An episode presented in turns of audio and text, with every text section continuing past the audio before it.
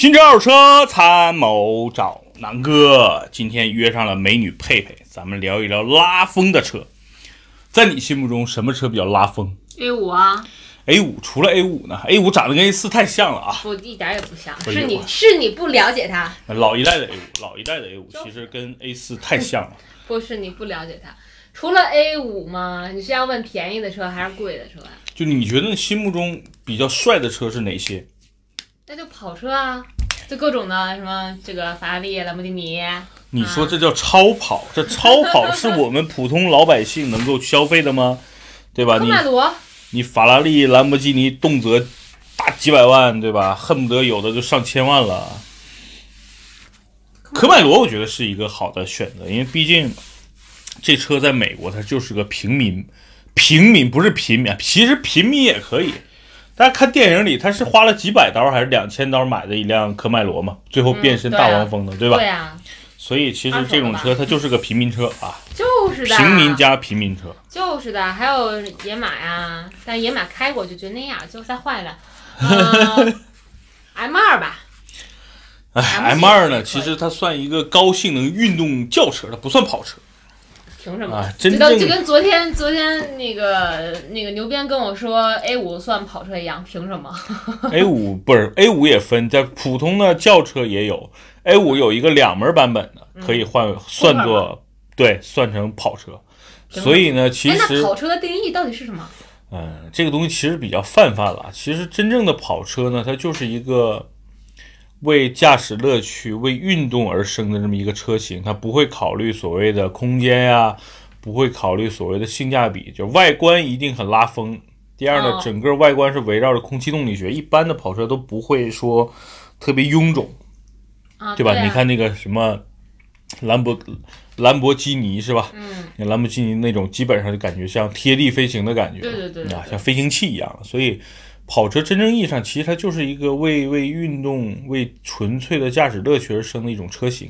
嗯，然后跑车呢，实际上在中国其实是比较小众，在美欧美，我我个人觉得可能就是一种文化，不，我觉得这和文化其实没有太大的关系，主要是跟经济有关系。跟经济也算吧，就是因为可能这些所谓的就是已经富裕了很多年的国家，嗯，它消费理念变了，就是比如说像你北京大妞想买车，嗯，你第一辆车虽然你有可能会觉得我想买哪个买哪个，但最后真正要买的时候，你就考虑很多问题了，对啊，你会考虑，哎呀，我家就一辆车。那我要买一个拉风的车，可能我爸我妈坐不进去，嗯或者这个我买一个特别高大上的车，然后这个爸妈上车又比较费劲，嗯比如你买个奔驰 G 是吧？嗯，所以呢，这种没事儿，我们家人其实都挺高的。但是就说白了，那你如果买个跑车，他们上车就费劲了嘛。对，所以呢，就是说，一旦你回归到现实，因为你可能就一个标，虽然你现在还没有标嗯啊，但当你有一个标的时候，你考虑的因素就特别多了。但是你想想，这些所谓的发达地区，也不叫发达地区，咱们只是说比咱们更早富裕了一些年的这些国家的人，他们对于买车其实他是有一个清楚的选择的。对，第一呢，我没听说哪些国家，什么欧洲啊、美国这些牌儿限牌儿，对吧？你说纽约呀、这个洛杉矶也那么堵，我也没听说这个地方限牌儿，嗯对吧？所以他们对于买车来说是没有什么所谓的所谓政策性的限制的。嗯第二呢，车在那些国家特别便宜对啊，除非你上一些法拉利啊，是吧？兰博基尼这个车可能在美国也很贵，但是就是咱们说的日常的这种 所谓的百姓车都不贵。嗯无怪乎他要买新车，可能就是他几个月的工资，对吧？他买二手车可能就是一个月的工资，甚至一个月的工资买两好几辆，对吧？所以这个东西对于就是一个消费观念的问题。但是我觉得今天既然说到跑车，我觉得咱们今天聊聊跑车，行，因为不是尬聊聊出来，是因为前几天我不是想买这个小钢炮嘛，对吧？看了半天，最后也没买。我看了一堆小钢炮，发现，哎呀，你看我当时真的想弄个高尔夫 GTI，因为我觉得那车改装完了比较拉风。我当时真的不支持你买高尔夫 GTI，因为我真的不喜欢大众。对，但是我对大众 也有也没无感。你我觉得大众最实用的车就是帕萨特迈腾，除了这个就没什么值得我啊，就是我个人，我觉得就帕萨特迈腾在这个车里边，就在 B 级车里边还是有点特点的，比如说我我我的话，我会觉得他们家的 Polo 还可以。啊，对吧？所以就是其实可能每个人对大众品牌不是说对这个品牌就特别特别迷信，是它有一些车型是值得去考虑，比如说。啊，有很多人之前问，比如说这个凯美瑞、帕萨特、雅阁、迈腾，对吧？怎么选？嗯其实就两点，如果你要一个非常充裕的后排空间，加上涡轮增压这种动力，你可能只能选帕萨特和迈腾这二选一，对吧？那可能现在的帕萨特比较便宜，配置比较高，但是呢，它车型落后了一代。那现在的迈腾呢是最新一代，但是它目前的问题就是价格比较高，跟 A 4基本上差不多。嗯那这个东西就是它会会影响很，所以呢，现在的整个迈腾的这个价格体系呢，呃，其实整个对于大众集团比较乱。迈腾现在这个定价会影响很多 A 四的用户，因为 A 四降价比较多，嗯然后很多 A 四的用户也会下探到，比如说迈腾和帕萨特，嗯，要么他就再往上高，奔着奔驰 C 和宝马三了，对吧？所以为这是什么要奔着奔驰 C 呢？这都是一个级别，买 A 四其实就买 BBA 的一个 B 级车嘛，对吧？它其实可是可是，好吧，我我老觉得奔驰 C 可能预算三十万或者二十五万以上的，他就奔着奔驰 C 啊、宝马三啊或者奥迪 A 四去看的。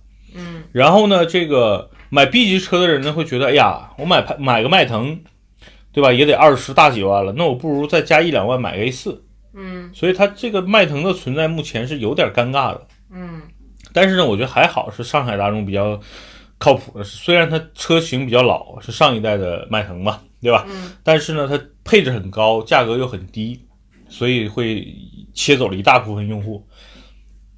这部分用户就是觉得，哎，比如说凯美瑞跟雅阁的后排空间不够大，嗯然后他喜欢涡轮增压的这个动力，所以买的帕萨特，我觉得挺好的，挺明智的。因为我如果现在让我买 B 级车，除了凯美瑞混动，或者真的让我再买一辆除了凯美瑞混动之外的车，那我可能也就是选个帕萨特或者迈腾了啊。雅阁呀，那雅阁 2.0T 没出嘛，对吧？所以呢，我觉得这是嗯这是一个，所以呢，我觉得这是这是一类人啊。但是为什么说说到今天这个大众啊？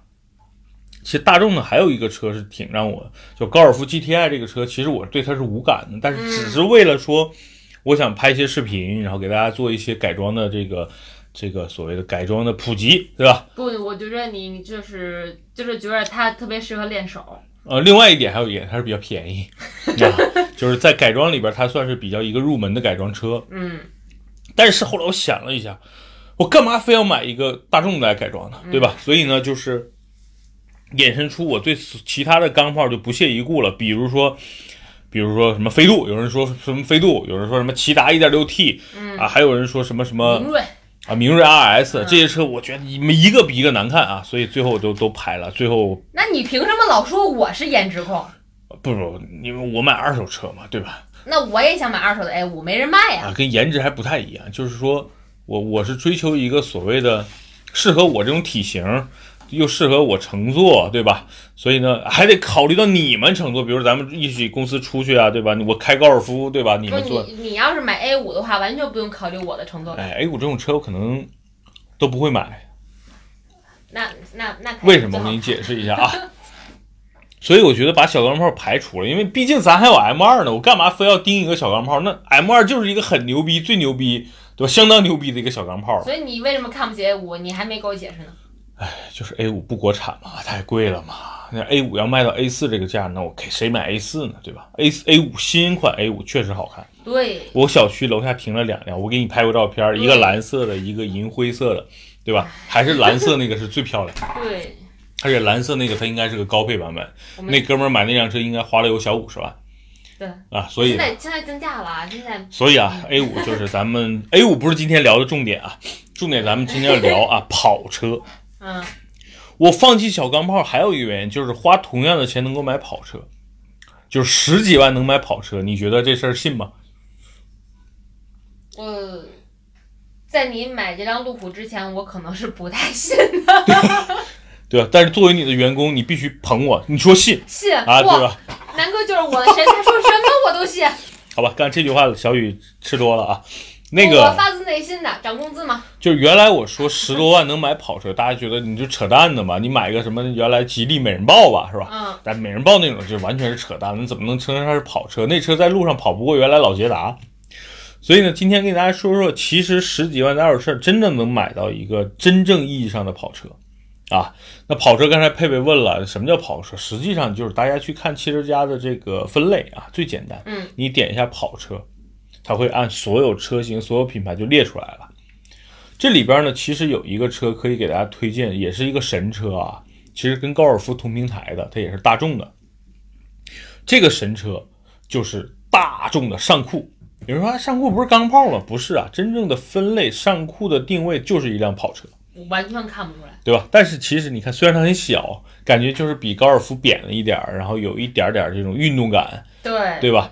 然后呢，但实际上它是一台真正意义上的跑车可是它一点也没有贴地的感觉。啊，是啊，但是其实比高尔夫感觉已经贴地多了，对吧？大不之前就是一种，就是就是高尔夫被压了一种，没错，就被被砸了一下，扁了嘛。啊，少个门儿。但实际上，他们原来说高尔夫这种车什么性能车，我是持怀疑态。那个车那么高，对吧？高尔夫那个车看上去就是一个像子弹头一样的。嗯其实它和这个福克斯 RS 都一样的一个类型的车，嗯就是都属于那种呃看上去是一个普通的两厢家用车，但是性能很高，嗯但是不代表性能高他们就好开，对吧？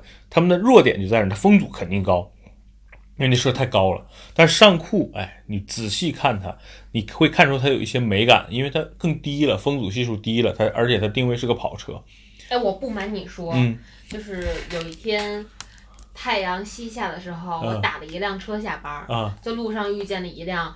就是绿色绿的特别好看的上库，嗯嗯，没错，对我就盯了它半天，我并没有觉得它很美，对。但是其实还是它是挺另类的，因为在路上你见的几率也比较另类的对。但是这个色儿确实是不错。但其实你要分析一下，买上库的人都是什么人，你会发现可能跟我们一样，就是他想体验一下跑车，但是觉得高尔夫呢太平庸了。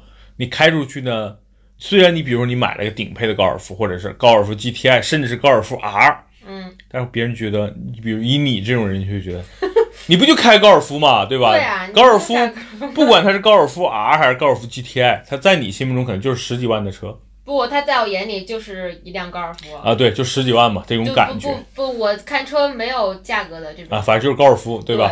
就是长得棒。那比如说你真的找了个男朋友，对吧？这男朋友开高尔夫 R 来接你，你会觉得他就是开个高尔夫，但实际上他花了四五十万呢，嗯，对吧？所以这种其实这种落差是有的。那很多人呢是不在乎，因为真正懂车或者就喜欢这个车，他不在乎这个，嗯，他稍微在乎一点就觉得，哎呀，我不应该，对吧？花这么多钱买一个高尔夫啊，嗯，所以呢，其实很多上库的车主是出于这个心理的，因为还有一点就是他是能够买到的一个算是大牌的一个比较呃便宜的这么一个跑车了。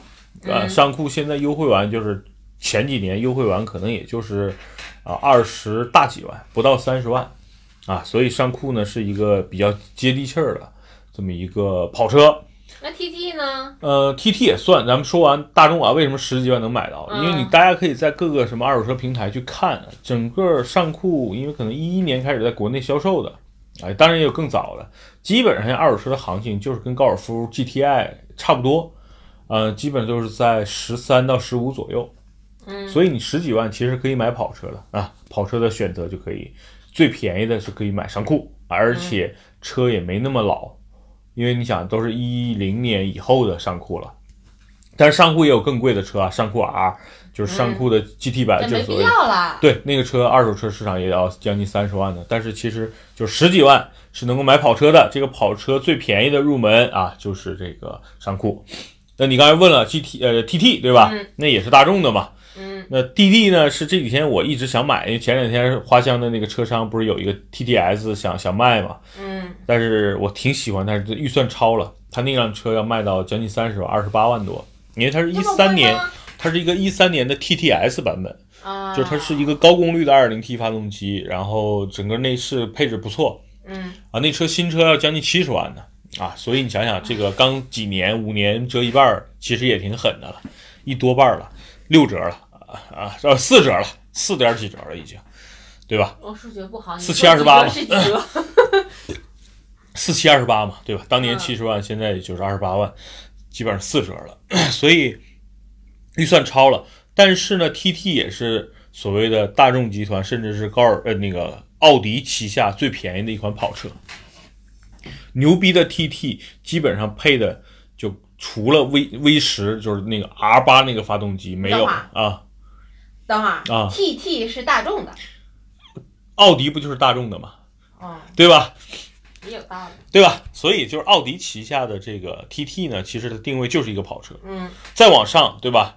有你说的 O A 五酷配，嗯有这个 A 七的这个跑车版本，嗯再往上呢，i 八也算是跑车，但是它是个嗯混动的，对吧？或者是电动的。嗯再往上，它到顶就是 R 八嘛，对吧？所以奥迪对跑车的储备还是挺多的，但是最、最接地气儿的、最入门的可能就是这个 TT 了。而且 TT 的售价没比 RS 虽然贵多少，但是它性能当然不能跟 RS 系列比啊。但是就买普通版本的 TT 其实足够了，因为 2.0T 带这么小的一个车，风阻系数又那么少，就是的，而且高配的车型还有四驱，就是的，够了。所以你觉得花一个就是假设按咱们按新车算啊，比如说你花五十万或者是六十万买一个带四驱二点零 T 的一个小跑车，其实挺值的。你怎么想？不，可是少坐两个人呢。没错，但你就你就是考虑嘛，你这车到底是你自己平时一个人开，还是说家里人要用？如果就自己一个人开，像你年轻人买个 TT，我觉得完全没问题。真的，比如你买 TT，就比你买个野马更适合你。对，我觉得也是。对吧？野马虽然你看着大那么多，但是你也就是开两个人开嘛。那嗯 TT 其实开起来操控感啊，包括这种质感啊，肯定要比野马来的好的。但是你看 TT 高，你高配的也挺贵的呀。没错，但是咱们就说入门级嘛，嗯，二点三的是吧？对呀、但是咱们咱们说回来，这在市场上能不能买十几万的 TT 是有的啊。嗯我前几天就差点去订了一台，就是二零零九年的一款 TT 的二点零 T 酷配版本。嗯。啊，不带四驱啊，就是个二点零 T 的一个普通版本，但是样子好看嘛。嗯。对吧？然后这个就是奥迪这个牌子，但是那个这个这个就说到这个零九年啊，大家可以想一下，这个车的年楼年龄比较长了，嗯，然后仔细问了一下那个商家，那车商的车，我过了几次户，他说已经过了七次了，就因为这过户太多，我放弃了。但是车况其实我看了一下哎还不错。为什么呢？大家想啊，TT 这种车可能流通率高的原因就是在于，比如说第一任车主是假设啊，咱们是个富二代送给女朋友的，嗯或者送给小三儿的。那这个这个这个第一任车主呢，觉得这车又不实用，太小，嗯你可能开几天就卖了。嗯卖给第二第二类人，基本上就是想啊图个便宜买个准新车的人。嗯那 T 这个车就是太小众、太不实用了嘛，所以他可能开一段时间又卖了，嗯所以导致就是所谓的 TT 换手率高，其实就和有一些比如说保时捷的呃那种 Boxer 那种小跑车嗯都很类似，就是他们为什么一手率换呃一手比较多呢？就是因为可能买这个人的买这个车的人就是图新鲜，可我要是有两个牌儿的话，我就会买不换。但不一定。就当你比如说你现在假设你有两个牌儿，你买了个嗯 TT，、买了个比如帕特啊，一个呢家用我我要假装买 mini，好吧，一个啊，mini 没买 A 五吧？假设 A 五啊，嗯其实理论上 A 五也 OK 了，对吧？嗯然后这个这个这个 TT 你平时开，嗯，但是比如说你现在年纪小，当你过三五年你生孩子了，我有 A 五啊，你要开车一家人出去了，我把 A 五卖了呀。对吧？所以就 其实没关系，那是 A 五的一转一那不行，，A 五我也舍不得，哎，对？吧？就是当你在人生的不同阶段，可能你就会对车有不同的需求了。嗯所以这种车一手率比较高的原因，就是很多人就是尝新鲜，像我这样的。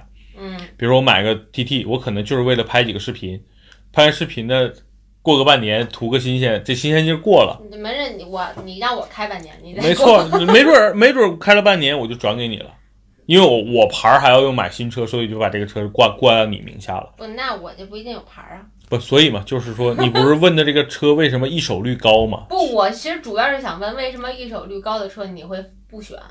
因为一手率高吧是这样的，如果这个车过过两次、三次户，我觉得都正常，因为毕竟你看嗯零九年到现在已经七八年的时间，你两年过一次户，我觉得都可以理解。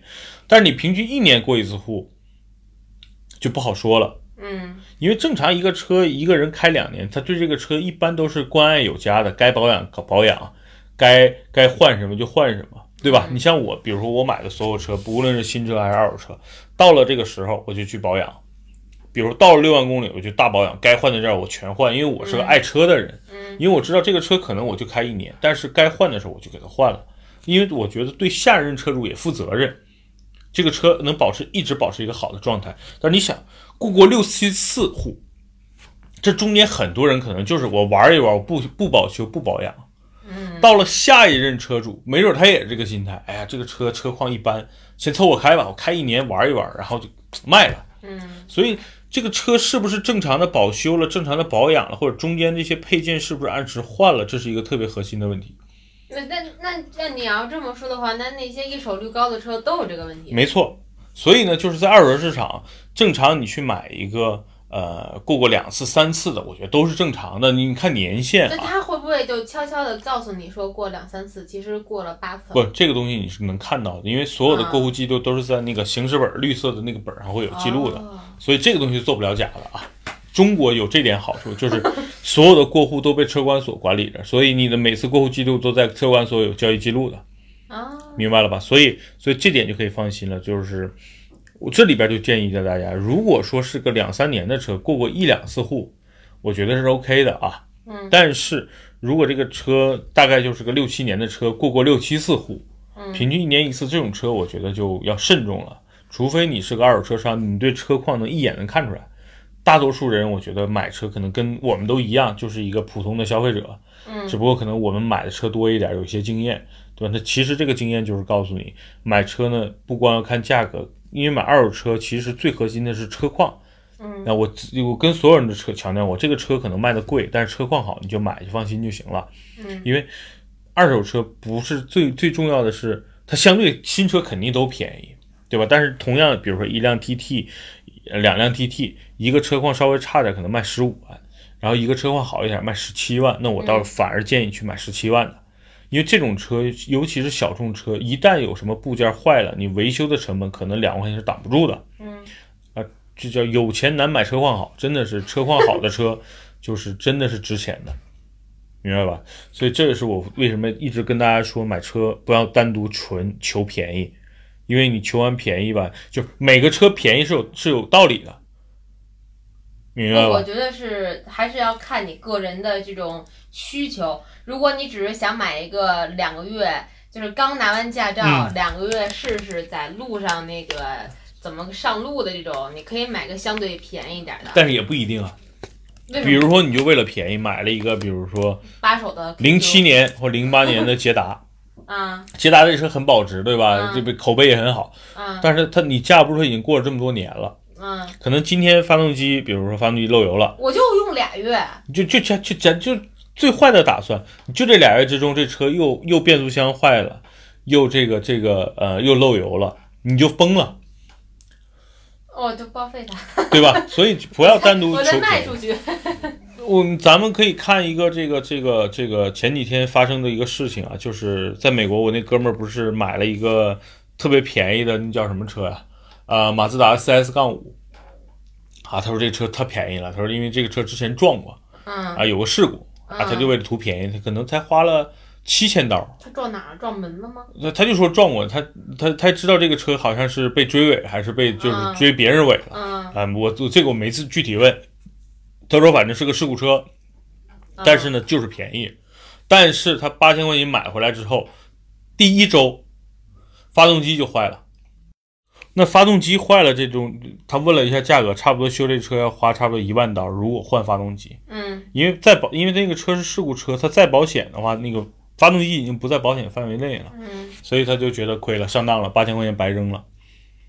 然后他找了一个小修理厂，可能花个差不多也得花两三千美元吧，才能把这车修好。但是他修好之后，他完全就不想开了这个车，因为他不知道哪天又坏了。嗯，其实，在国内也也会同样发生这种事情。有没有就是哪一种事故是可以买的呀？比如小的剐蹭啊、追尾啊。就是，就是就是大一点的事故啊，就比如说，就别人从侧面把我车门撞了这种。其实这东西就要看看，其实从侧面撞挺危险的。嗯。因为你想，这个车其实有一个横梁，有一个纵梁。嗯。你从侧面撞，如果撞击狠一点的话。对，气囊基本弹出来了。嗯。第二，呢整个车门其实全是换的是新的了。你说最后这个车的密封性会受到一个质疑。第二，它有没有伤及这个底盘？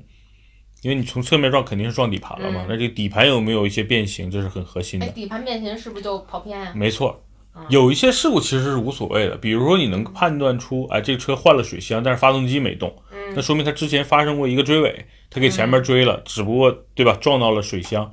其实换个前保险杠，换个这个水箱，其实很正常。那怼屁股呢？怼屁股其这东西就不好看了，你知道吗？嗯因为我之前一个朋友不是奥迪 A 四被一个五十铃呃叫什么呃依维柯给追追了，嗯，三厢车追成两厢车了，你知道吗？那你看？你知道最后四 S 店是怎么处理吗？呃把这个车后边不是把这个车最后相当于给切掉，嗯，重新又加了个屁股，然后上边重新就全是重新做的了。那看这是个大事故车，但是你基本上看不出来这个车是修复过的，从外行人眼里。哇，但是你真正真正的懂车的二手车商一定会扒开胶条去看，因为它嗯一定是焊上去，它一定有新的这个焊这个所谓的这个焊点的，嗯所以这个车是非常危险的，你知道吧？这种事故，尤其是追尾的时候，被追尾，还有一种车是不能买的是什么呢？就是这种，你看全车有的是喷漆了，有的顶儿也喷漆了，为什么顶要喷漆？那有可能我改装喷的呀。不可能。我跟你讲，顶喷漆无还有几点，一个要被冰雹砸了可以理解，嗯啊，钣金喷漆，嗯，基本上那个车是翻过的，只有有没有还有一种可能，啊。就是比如说有人自杀跳桥，正好砸他车上。了。啊，对对，反正也有嘛，这啊。电影看多了是吧？不是，就是我那会儿我在上路之前就看一个新闻，在东直门就有一个女的自杀，啊，就砸那女司机车上了。好吧，就是因为我当时就觉得，如果说我开车遇上这种事儿，一辈子其实这种这种这种事故，其实开车嘛，刮刮蹭蹭的不可避免的，无所谓。有一些小的事故也没问题，嗯。但是关键是中国的二手车商或者这些平台也好，有事故他不告诉你，这点是很恶心的。如果在买车之前，我明确告诉你，我说佩佩，这辆车我之前楼上有个跳楼的把我车砸了，所以我不想开了，你有可能就不介意这件事儿。不，我介意。不，你假设说，假设我不介意，假设你不介意，嗯。但是呢，我的价格一定会让到一个你能够接受的一个底线。嗯。比如说，同样市场上，假设沃尔沃 x C 六零啊，嗯。这个市场行情就是在二十二万左右，我的那台车嗯。我就十五万就卖，嗯。那你就买了嘛。嗯，但是我明确告诉你，这车之前被砸过，不，假如不是跳楼啊，这跳楼这事儿有点啊花盆儿，啊，比如说楼上他妈的这个小孩扔了个花盆儿，嗯。对吧？或者是什么什么两个人这个这个从楼上扔个砖头，对吧？打架，然后老两口子从楼上扔个菜刀下来，正好砍我车上了，对吧？我心里觉得膈应，我就便宜点卖了，嗯大概是这种情况嘛。嗯就是因为中国现在诚信确实还不够透明，所以呢，就是就怕遇到你买了一个没有事故，但实际上是有事故，但车上告诉你没事故车是最可怕的。嗯如果车上告诉你这个车之前撞过，你以后开车要注意哪哪哪儿，或者这个车你尽量别往别别走高速了，对吧？嗯所以我觉得这点事儿可以可以理解，因为一般这种事故车都会很便宜嘛。嗯，好吧，今天的主题不是聊事故，还是聊咱们跑车。跑车，呃，刚才说到 TT，其实 TT 是一个可以去买的一个小跑车，然后但是注意就是年限不要太长，另外呢就是说过手率不要太高，然后核心还是看车况，因为嗯 TT 这个车实际上市场保有率不高啊，所以二手车市场你也要货比三家，这个车车的车源也不多，嗯理论上这个车是没有上酷多的，因为毕竟上酷便宜嘛，TT 怎么着也得五六十万呢。嗯这里边给所有像南哥一样身材啊，一米八，然后二百斤的这些一百二十公斤的啊，这些这些人少说40士提个建议啊，就是 TT 这个是看着小，实际上你是坐得进去的啊，所以呢，很多这个壮汉像南哥一样的，原来觉得 TT 这个车是根本坐不进去的，不用担心啊，我在美国这次试驾过。然后在国内这个 TT 这两天我不是看了几辆二手车嘛，嗯，啊是可以的，还挺好的啊。但是我我现在就是由衷的表扬一下南哥的身材啊，就你别看南哥胖，但南哥不是那种就是囊囊的那种胖。对。所以就是，如果就是你你你可能跟南哥一样重，或者比他胖个十斤五斤，但你要是囊囊的，可能也不太建议你去做这个车。那就是一大坨了呀。就我现在就已经很大坨了，那就是他更大坨了呀。就是对你坐这个可能就会不太舒服。对，所以呢没关系，就是 TT 这个车看着小，实际上里边做的乘坐空间是可以的嗯啊，比咱们之前试的什么昂克拉呀这些这些车空间是大的啊。另外一个呢，其实在这个这个说到跑车，咱不能不说到这个纯粹驾驶乐趣嘛，对吧？蓝蓝天白云，我的 Z 四呀，比较喜欢的品牌，对吧？Z 四其实也算是一个入门的跑车，但是呢，它的这个造型其实更像跑车。你说 TT 也好，还是尚酷也好，其实都有一些异形嘛。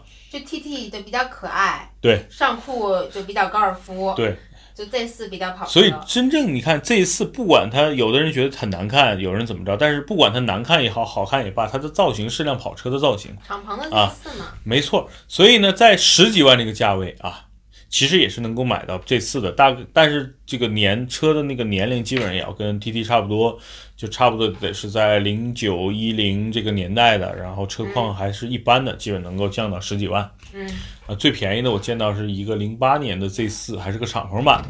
嗯然后应该是在哪儿啊？不是瓜子儿，就是二手车之家，挂的是十三万多。我当时还约过这个想去看一下，当时销售跟我说这个车好像是有事故啊，所以嗯我就没去看。而且那个这看那个车齁远，好像在顺义，我就所以我就没去。但是如果说它就在城区，我肯定就去了。呃，Z 四这个车也是可以好好玩一玩的，毕竟对吧？这个宝马出品，然后呢，无论这个车的操控啊、底盘啊，包括这个车的这个样子，还是挺拉风的。不管多老的这个 Z 四，从外观上看还是不错的，是吧？嗯所以今天基本上总结一下，其实就是我跟佩佩闲聊，然后呢聊到了跑车，然后呢就说说，其实呃，如果大家预算 OK 十几万啊，其实不高。然后呢，如果大家想买一些有个性的跑车，想练练玩儿或者是体验一下，我觉得可以在 TT 啊、尚酷啊，或者是这个 Z 四里边选一选。然后呢，呃，考虑这种车就不要考虑它的什么空间呀、实用性了哈，就是为了纯粹的玩儿过过瘾。然后呢，为大家以后赚足了钱买一些超跑做做准备，对吧？对。如果你一下从一下从帕萨特转到了这个兰博基尼，可能不会开，你会觉得这个坐姿太别扭了，对吧？嗯但是你现在可以先用这车小车去体验一下。当然了，其实，在正常的这个二十万左右，你也能买到一些别的跑车了，比如说丰田的八六啊，对吧？这个斯巴鲁的这个这个 BRZ 啊，然后还有这个马自达的这个呃 MS 杠五啊嗯，所以这些车实际上就是所谓的日本的三个平民跑车。在日本的售价合人民币也就是二十万吧，因为是进口的身份，到国内都得三四十万了。但这些车也是真正意义上跑车，大家可以买这些车去玩。但是我刚才说这三款跑车更靠谱一点，明白吧？而且价格会更低，因为这些车进中国比较早，所以你在二手市场能够买到十多万的车。嗯，所以这些车大家可以去关注一下，留意一下。我觉得可能比比你买一个小钢炮去玩儿更好玩一点儿。对还有一个问题啊，嗯就是有没有可能说，比如说我突然间想买辆跑车，啊，但是因为这些动力啊什么呃问题，可能开起来不习惯。其实也不是，你想这些车动力都不强。刚才说的日系这三款车，我的意思，就是啊你买那个贵贵的跑车，会不会就不习惯？嗯，你不，你不会的，因为你想，如果说你想买辆法拉利，你会、嗯你会不去试驾就买吗？对吧？进入嗯超跑的这个、这个门槛儿，你其实是要经历一些，你可能先玩一些性能车，比如 M 二啊、M 三啊，嗯然后呢，等你的资金啊更到位了，或者等你的富二代的爹更更给你更多的钱，爹对吧？你作为富二代，等你爹给的钱更多了，你才能一点点往上去升。不可能说人上来那刚拿驾照先来个对吧？法拉利 这种的也有啊，但是我觉得呃可能有有法拉利或者刚拿驾照就有法拉利，这些人可能对车是没感觉的，他只不过就想要一个价值在那摆着。真正喜欢玩车的人，对吧？他应该是一步一步进阶过来的。不也不一定嘛，可能人家比如说，就我从小就是有一辆红色的法拉利玩具，嗯我从小玩到大，所以我长大了我就喜欢它。哎，当然可以了，但是我是觉得，就是这些车一定是根据你的驾驶的这个越来越熟练，逐渐逐渐去升级的，对，对吧？像我现在就敢开路虎了。对吧？嗯你开的是五万块钱的路虎，对吧？跟人家五十万、一百五十万的还是有些区别的。不，那不管，反正我出去吹牛就说开路虎。没问题，我一定把路虎好好的给你修好，让你好好开着爽，好的，好吧？那下一期咱们就聊聊修车吧，因为这个啊、最近对吧？路虎可能要整，这不叫修车，其实叫整整整备。啊叫拯救路虎啊。其实不叫拯救，车还是好车嘛，只是有一些好好在哪儿？你告诉我。嗯，他其实就像南哥一样啊，身体很强壮，然后呢，一米八，二百一百四十，哎，一百二十公斤，但是呢，最近发了一些小毛病，什么痛风啊，啊，对吧？然后有的时候这个缺心眼儿啊，有的时候神经病啊，对吧？